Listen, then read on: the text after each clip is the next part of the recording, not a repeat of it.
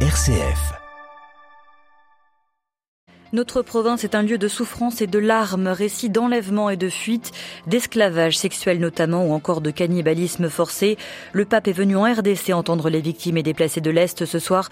Nous leur donnons nous aussi la parole. Vous entendrez le témoignage d'une jeune femme de Bukavu et la manière dont le pape François a réagi à ces multiples histoires tragiques de cruelles atrocités qui couvrent l'humanité de honte, a-t-il dit. Dans ce journal, le voyage du pape aura toute notre attention, mais aussi nous irons en Birmanie. Deux ans après le coup d'État, la répression est toujours en cours entendrez un artiste qui sort de prison. Radio Vatican, le journal, Marie Duhamel. Bonsoir à tous. Les mains d'une victime enserrées dans celles du pape, des femmes qui lèvent leurs bras mutilés au ciel, François les bénira. En RDC, le pape est venu apporter un message de paix et des mots de consolation aux civils pris en étau dans le tourbillon de violence qui gangrène l'est du pays. Ils sont des milliers à être aujourd'hui victimes des exactions commises par une trentaine de groupes armés. Plusieurs d'entre elles, parfois de tout jeunes adolescents, ont témoigné des tueries qui se sont intensifiées au nord Kivu, du calvaire de souffrance qu'ils ont dû endurer. On écoute une de ces victimes, Emelda Karungoulou est une jeune femme de la paroisse de Cabaret dans l'archidiocèse de Bukavu. Elle ne parle que Swahili et c'est aimé qui lit son témoignage. J'avais alors 16 ans.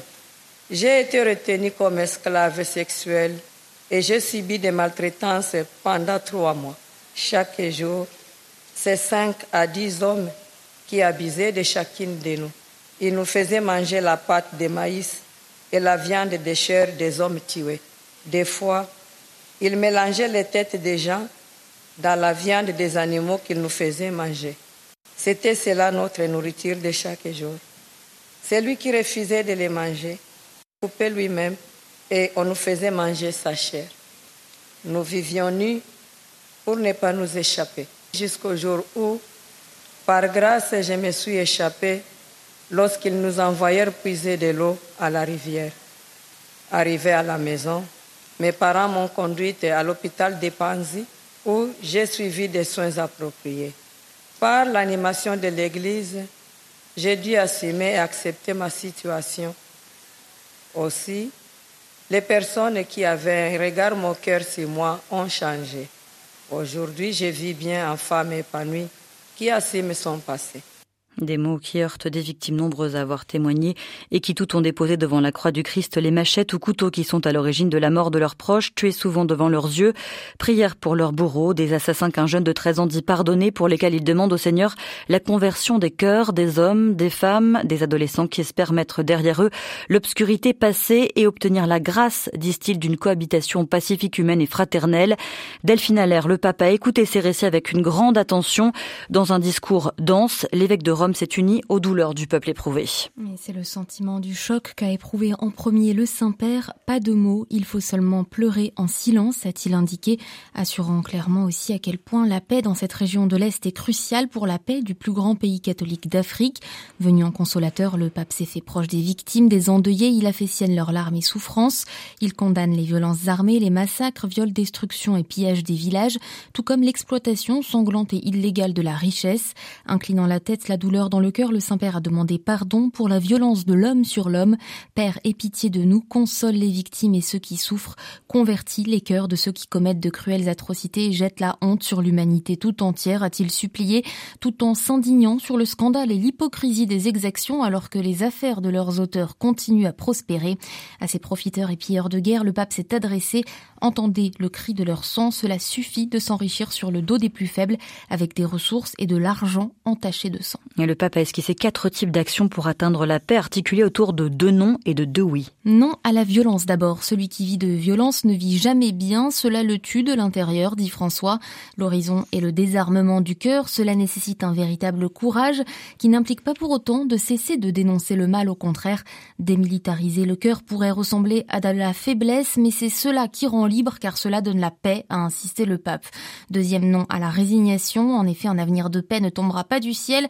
Il faut voir en l'autre, qu'il soit Tutsi ou Hutu, qu'il soit burundais, ougandais ou rwandais, un frère et une sœur. Le pape a ensuite développé les deux oui pour la paix, à la réconciliation pour commencer. Il a confié son admiration devant ces victimes qui veulent s'engager à pardonner en priant ensemble. Se réconcilier, c'est engendrer demain, soutient le pape, expliquant le dernier oui décisif qui transforme souffrance en espérance. Elle a un nom, Jésus, avec lui Marie. Chaque tombe peut devenir un berceau, chaque calvaire un jardin pascal. Cette espérance est pour vous, Congolais, leur a-t-il soufflé. Merci Delphine Allaire, une intervention du pape, des témoignages aussi, que vous retrouvez sur notre page internet www.vaticannews.va. Toutes ces victimes qui ont témoigné ce soir ont été à un moment donné accompagnées par l'Église. Les prêtres, paroisses, congrégations ou associations catholiques fournissent une aide considérable à la population congolaise pour apporter des soins aux malades, de l'eau aux familles démunies, une éducation plus jeune. Dans quelques minutes, le pape s'adressera à six œuvres caritatives d'église et catholiques qui représentent près d'une personne sur deux dans le pays. Une rencontre que vous pourrez suivre en direct dès la fin de ce journal sur notre site internet ou nos pages Facebook et YouTube. Je vous rappelle aussi que ce matin, plus d'un million de fidèles ont participé à la messe présidée par François à l'aérodrome de Ndolo dans l'est de Kinshasa. Une atmosphère là de joie et de fête. Le pape a invité les fidèles à ne pas céder aux divisions devant les blessures du pays. C'était il y a deux ans, les militaires du général Min Aung Hlaing prenaient le pouvoir en Birmanie. Le gouvernement d'Aung San était renversé, le prix Nobel de la paix emprisonnée. Elle est aujourd'hui condamnée à 33 ans de prison. Son incarcération, l'arrivée de la junte au pouvoir ont été suivies de mois de manifestations violemment réprimées. Le pays est toujours en guerre civile après le soulèvement populaire de 2021 et même si le quotidien a repris pour une partie de la population, eh bien, la junte continue à réprimer la résistance dans la violence. Le de Juliette à Rangoon. Après plus d'un an de prison, dont deux semaines d'enfer en centre d'interrogation, s'il y a une chose dont l'artiste militant Spring Equinox est fier, c'est d'avoir réussi à mentir sous la torture. Aujourd'hui, pour éviter d'être arrêté à nouveau, il a demandé à dissimuler sa voix. Il m'interrogeait pendant trois heures, puis il partait, revenait, me posait d'autres questions, me frappait encore. Il me faisait attendre pendant des heures. Après deux jours, ma peau était entièrement noire à cause des coups. Ma plus grande peur, c'était les secrets que je possédais. J'ai créé une histoire et je m'y suis tenu. J'étais tellement nerveux.